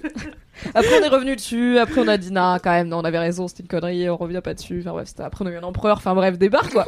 Mais bon maintenant on a Emmanuel Macron que dire que dire? Que ne pas dire Back surtout. to the good old days. Pour rester dans le légal. Sachez que euh, j'ai ouvert Twitter pour tomber sur un DM de Aïda que je n'avais pas lu, qui me dit Mon mariage de rêve, c'est une grosse manif avec des sandwichs merguez de la CGT et une batucada. Ma mère m'a trop fait écouter Manu Chao et c'était avant qu'on tourne cet épisode. C'est hyper précis. Donc on est dans le Manu Chao et une batucada, c'est hyper J'ai fait partie d'une batucada. Je Mais laisse c'est cette information. mais c'est quoi C'est un genre de cortège, ça vient du Brésil, je crois. Et c'est Oui. un genre de cortège euh, dansant, musical. J'avais 8 euh, ans, laissez-moi. Avec des gars avec des tambours et tout, machin. Ils ont des costumes, ça ressemble un Mais peu. c'est bah, très carnaval, quoi. Oui, voilà. Dans C'est- l'idée. Et bon, tu viens du Nord, mais c'est pas. Bah ouais, c'était le petit truc du conservatoire où je faisais des percus on m'a un peu forcé en mode bah si, rejoins, bah si, bah si, bah ah si. yes. Bah après, et du coup, je me suis retrouvé à et 7-8 j'avais ans à faire ça, quoi. C'était Waouh. pas, ouais. J'étais pas très bon, évidemment. J'ai été viré plus ou moins. Si vous voulez demander à Ria en euh, Aïda en mariage autour d'une batucada avec un sandwich merguez à la prochaine manif, tentez shoot Pour your le shot. contexte, c'était en réponse à une photo que Mimi avait envoyée que je ne vais pas décrire euh, parce que ça vous regarde pas. Non, c'est pas vrai. fait. Pour des raisons de, de- on n'a pas le temps de toute façon. Oui. Euh, et euh, et c'était plus une blague que ma vraie vie. Enfin, c'était plus une vibe. C'est une photo d'un couple qui s'embrasse à une manif et c'est une photo extrêmement du coup euh, française. Voilà. parce que c'est un couple Ah, qui s'embrasse derrière la à travers un abribus qui a été éclaté. enfin un panneau publicitaire qui a été. Donc euh, le verre brisé les Voilà. encadre euh, comme un J'adore. Et donc moi j'ai dit ah mon dieu, mon faire part de mariage. C'est ça, Tout à fait. Alors on peut. C'est la photo d'Audio Bobby. C'est la photo de Audio Bobby. Il est Et quelqu'un l'a retweeté, Daz Daz l'a retweeté en disant cette photo est tellement française qu'elle possède une carte vitale. du coup, ça fait partie du roster de mèmes Pour l'instant. en DM à Aïda. Exactement. Sont que des mèmes de gauche. Et c'est mon faire part de mariage. Enfin, du coup, il y aura moi de photoshopper vas le dessus avec euh, la personne que j'épouserai. Mais Je euh, peux faire ça. tu vas mettre Philippe Poutou et la Laïs encore. Je vais essayer d'aller vite parce que ça fait un moment qu'on tourne. Pardon. Euh, mais j'ai quand même un peu un mini kiff et un gros kiff parce que je viens de... en fait j'avais un kiff Allez. et j'étais là ouais je peux le faire c'est facile c'est d'actu et tout et après t'as dit un truc qui m'a fait penser j'étais là ouais, j'ai plus envie de faire ça comme kiff donc je vais Boum. vous faire le premier très vite et après celui qui m'inspire J'ai là trigger. Mimi. Mon mini kiff du moment, ce ne sera une surprise pour personne euh, si vous me connaissez un petit peu, c'est la série The Last of Us, euh, qui est une série adaptée d'un jeu vidéo auquel alors je n'ai pas joué. Je suis un peu la dernière caution jeu vidéo de ce podcast. Euh, maintenant Cédric est plus rare qu'une comète. On a essayé, hein. Euh, donc je n'ai pas joué à The Last of Us, qui est un jeu de, en gros, on, on joue Joël, qui est dans un monde post-apocalyptique où les gens sont infectés euh, façon zombie par un champignon. Et euh, il accompagne Ellie, une adolescente, et euh, voilà, ils doivent à la fois, survivre et puis euh, suivre une quête qu'on découvrira au fil du jeu ou de la série pour emmener Ellie quelque part.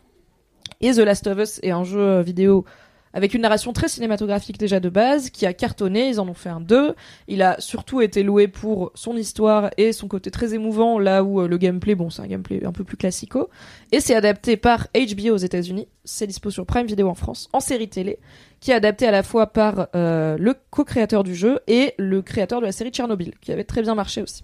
Donc on est sur du full euh, zombie, euh, enfin full série post-apo zombie, et ça fait un moment qu'on n'avait pas eu une bonne série de zombies. Euh, et moi j'aimais pas. Walking Dead, donc même si Walking Dead a duré 28 ans, ça ne compte pas parce que c'était pas très bien.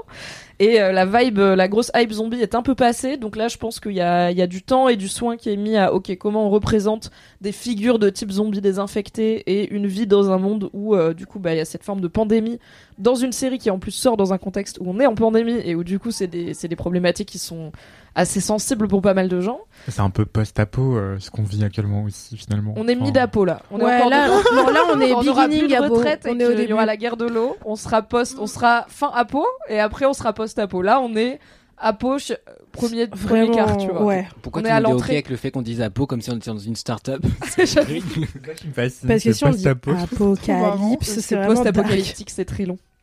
Euh, c'est une Ah, série Dieu, qui est portée par Pedro Pascal et Bella Ramsey, qui sont deux, euh, deux euh, alumnes de Game of Thrones, comme on dit.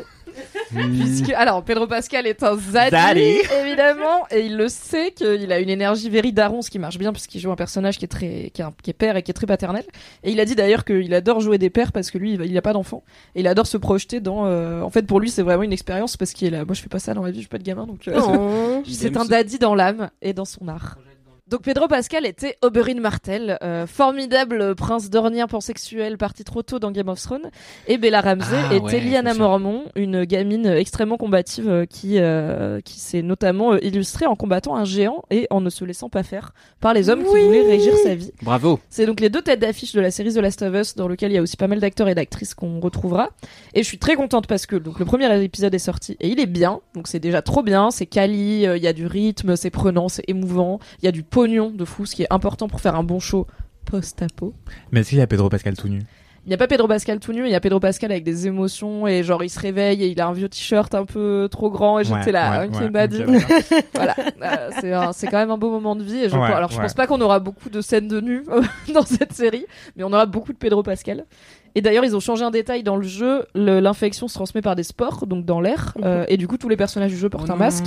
Dans la série, c'est par des genres de, je sais pas de de fils de filaments qui sortent des champignons et du coup Ah. ça permet à la fois de pas nous trigger tous et toutes après Ouais, avec les Covid, masques. avec euh, une série où tout le monde est masqué et de ne pas payer Pedro Pascal pour ne pas montrer sa gueule ce qui est peu rentable même s'ils l'ont fait dans The Mandalorian écoutez où il porte un casque bref On a vraiment une team horny on main dans Laisse-moi kiffer. ah ouais non mais sur Ah représentée Pascal, par euh, ouais, Mimi ouais, et ouais. Ant Horny Vincent. et Diego Luna dans le clip de The Ones That Got Away de Katy Perry. Très important. Donc la série est cool, ce qui est déjà bien. Elle réussit l'exploit de plaire à la fois aux gens qui ont joué au jeu et qui du coup se sentent pas trahis par l'adaptation, et aux gens qui ont pas du tout joué au jeu et qui sont juste contents d'avoir une bonne série. Et euh, voilà, donc je vous conseille The Last of Us, mais c'est aussi mon mini kiff parce que c'est une série de nerds où il y a un bon gros suivi et qui sort de façon hebdomadaire. Donc on peut écouter 8 podcasts par épisode, on peut faire des débriefs, on peut faire des récaps rigolos, on peut faire tout ça. Donc ça me donne l'occasion de produire plein de contenu et je suis vraiment genre je me suis levée lundi à 7h30 du matin et j'étais là It's The Last of Us Day. Je l'ai mis sur je me suis fait un café, je l'ai mis sur Prime, j'étais là Pedro Pascal, toi et moi là, breakfast euh, breakfast on my couch et après j'étais là OK, alors qu'est-ce que je vais faire dans comme van dans mon récap rigolo Après j'étais là OK, qu'est-ce que je vais mettre dans mon débrief sur Twitch? J'ai écouté des podcasts, j'ai été lire Reddit et vous savez que c'est ma passion de pour une heure de- d'épisode de passer 18 heures à bosser dessus derrière. Donc je suis très contente d'avoir une nouvelle série où je peux faire ça parce qu'il y a plein de bonnes séries mais elles ont pas toutes ce côté euh, débriefable, théorie, euh, analyse de l'adaptation. Genre j'adore Succession. Succession, tu peux faire une critique d'épisode et peut-être un peu essayer d'imaginer la fin parce qu'il y a quand même des rebondissements, des intrigues euh, politiques et tout. Mais c'est limité quand même. C'est quand même c'est un drama quoi. C'est des gens qui vivent leur vie et tu les regardes faire. Là, il y a un petit peu, il y a de l'enjeu. Euh, donc voilà, ravi de The Last of Us. C'était mon mini kiff. Il était un peu long, j'ai triché. Mon gros kiff, j'y ai pensé quand t'as parlé de papier. Ça m'a fait penser que mon mec m'a offert un super cadeau à Noël et ça m'a fait penser que mon kiff c'est les cadeaux de mon mec. Il est hyper fort quand il fait quoi des C'est un cadeaux. presse-papier Qu'est-ce que c'est Euh, contexte. Je trouve que moi j'aime bien faire des cadeaux et j'aime bien euh, mettre du soin et essayer de trouver un bon cadeau qui est pertinent pour la personne, qui est genre un clin d'œil, qui machin, qui est pas juste euh, au rayon euh, idées cadeaux euh, de Cultura. Même si- Smartbox. no Nature et que vous découverte. Alors cela dit, Nature et Découverte avait mis le seau à compost de cuisine dans leur idée cadeau. Je l'ai offert à ma mère, elle l'a installé direct et elle en a parlé pendant trois jours après. Donc Oh, parfois c'est une, un bon réservoir d'idées. ça c'est une réussite, ouais. C'est une, c'est une réussite, sachant que son cadeau de l'année dernière, Mmh. elle m'avait, genre, elle l'a ouvert, elle l'a analysé, elle a compris comment ça marchait, elle m'a dit non merci. Et donc elle me l'a rendu et elle m'a dit j'ai autre chose que je voudrais. Je lui ai dit tu veux quoi? Et elle voulait une râpe pour les pieds. Du coup je lui ai acheté une râpe pour les pieds. J'étais ah bah tiens t'as Attends, quoi? qu'est-ce que je te dis Une Mais elle râpe? s'en sert, elle est contente. Attends, attends, on- Pour on les, la peau s'arrêter. morte sous les pieds. Tu sais les. quand C'est comme ça les- qu'on fait le parmesan, non? Non c'est pas comme ça qu'on fait le Ça me dégoûte. C'est ce que la France ils ne veulent pas. Mais nous sachons. Anyway, je suis en train de m'égarer. Donc j'aime bien faire des C'est cadeaux et j'aime faute. bien réfléchir un peu aux cadeaux que je fais. Euh, et je trouve que historiquement les mecs hétéros avec qui je suis sortie et les mecs hétéros en général sont pas trop élevés à faire ça. Il y a un peu cette idée, bah, il y a plein de couples où c'est la meuf qui s'occupe des cadeaux de littéralement tout le monde, y compris la famille du gars, où c'est la meuf qui va être jugée sur la qualité des cadeaux aussi, ou si le gars il offre un cadeau nul, genre trois paires de chaussettes blanches, on va un peu dire à la meuf, bah dis donc t'aurais pu l'aider, genre bah il peut pas s'aider lui-même. Donc bon, j'ai été avec des gars alors qu'ils font, j'ai eu des beaux cadeaux, il y a pas de souci, ce n'est pas une généralité, mais il y avait pas toujours ce côté un peu ok, je vais chercher un truc qui te correspond vraiment, tu vois. C'était genre c'est un truc cool, mais est-ce que c'est un truc ultra mimi I don't know. Pour la personne à qui je passe le plus de temps dans ma semaine, c'est quand même touchant quand tu sens que c'est vraiment réfléchi et adapté. Et mon Bah mec ouais. s'en est trop bien sorti depuis qu'on est ensemble. Euh, et notamment à Noël de l'an dernier, il m'a offert un cargo pant en velours vert. Donc il y a un pantalon avec des poches sur le teco comme les pantalons militaires, mais en velours façon Gatefa, pas de def, vert, incroyable. et oversize. Et il est incroyable, je ne me le serais jamais acheté. Je trouve que c'est hyper dur d'offrir un pantalon à quelqu'un parce que en plus Oui. je suis petite, j'ai des petites jambes, j'ai eu des fluctuations de poids et tout. Pas donc grave, tu vas souvent à la mercerie, donc euh, tout va bien. Comme vous le savez, j'ai été à la retoucherie, j'ai donc pu le faire retoucher et je l'aime trop. J'étais là, franchement, t'as grave marqué des puntos en m'offrant ça parce que c'est très moi et genre même moi, je savais pas que c'était moi, mais je l'adore. C'est évidemment mon pantalon préféré maintenant. Et là, à Noël, il m'a offert, alors c'est pour ça que j'ai- j'y ai pensé quand t'as parlé de papier, il m'a offert un diorama. D'ailleurs d'un compte qui s'appelle Dioramax que vous pouvez suivre sur les réseaux et à qui vous pouvez passer des commandes. Un diorama, c'est une, c'est un- comme un tableau, mais avec de la profondeur. Et en gros, c'est différentes scènes en papier qui font différents plans, mais comme une scène de théâtre où tu vas avoir un carton devant qui fait les buissons, Je sais pas, un carton un peu, théâtre. oui, t'es pas très théâtre, Non. un carton derrière qui fait un arbre et tout, donc ça te fait du coup des niveaux de de perspective, de profondeur, tout à fait. Et il m'a fait faire un Duramax sur mesure avec des éléments de ma chaîne Twitch et des trucs que j'aime bien et mon chat et tout. Et il y, a y a une lumière dedans et ça marche à pile, donc tu peux le rétroéclairer de l'intérieur. Donc c'est vraiment une lightbox avec un motif. Alors le Duramax, le compte qui fait ça, on fait beaucoup beaucoup autour de la pop culture, du jeu vidéo, du manga, Mm. mais on peut en faire avec tout. Genre vous pouvez vous faire faire la vague de Okuzai euh, en Durama si Mm. vous voulez pour la mettre chez vous. Vous n'êtes pas obligé de prendre des trucs de nerd comme moi qui est bien sûr un Duramax à thème Stardew Valley, un petit peu, qui est un très bon jeu vidéo. Et c'est genre trop un beau cadeau, c'est une pièce unique qu'il a fait pour moi et en même temps qui a aussi un intérêt pro parce que du coup ça va dans mon décor de live Twitch et c'était aussi l'idée. J'ai failli pleurer en l'ouvrant, j'étais là, mais je, je savais même pas que ça existait, qu'on pouvait faire ça.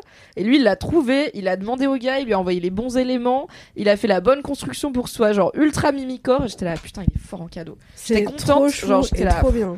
Heureusement que je lui ai fait un beau cadeau. Moi aussi, je lui ai fait faire un truc personnalisé et tout. J'étais là, putain, heureusement que je lui ai pas acheté un jean parce que waouh, je me serais détesté quoi. Ça aurait été la honte. Donc merci à mon amoureux de ces cadeaux euh, et euh, c'est mon kiff. Et euh, n'hésitez pas si vous avez des cadeaux à faire à il vaut mieux le petit détail ou la petite personnalisation qui fait genre c'est juste pour toi que le truc cher ou que tout le monde veut. Après ça dépend genre si la personne vous a dit je veux vraiment juste des nouveaux écouteurs, achetez-lui des nouveaux écouteurs. Mais si vous lui achetez des nouveaux écouteurs et que vous faites personnaliser la boîte par exemple avec une petite blague ou quoi, bah c'est encore mieux. Donc voilà, mon kiff c'est les cadeaux de mon mec parce que il est fort. Meilleur kiff. Trop Coin mignon. coin. Crave. C'est très mignon. C'est la fin de ce premier épisode. de Bah Laisse-moi oui. kiffer. On espère On que recommencera, hein. cette proposition vous a plu, que vous avez envie d'en entendre plus, sinon on s'arrêtera là. Hein, voilà. Bah oui. N'hésitez pas à nous donner du feedback sur ce qu'on pourrait améliorer, changer. sur Apple Podcast, Mettez 5 Cinq étoiles étoiles, sur Apple Podcast. Abonnez-vous, parlez-en à tous vos amis, ce nouveau podcast que sort Mademoiselle, qui mérite d'être écouté par le plus grand nombre. Prenez soin de vous en manif comme ailleurs. Oui. Et on vous dit à jeudi prochain. Et on vous fait Salut. des bisous. Salut les amis. Salut.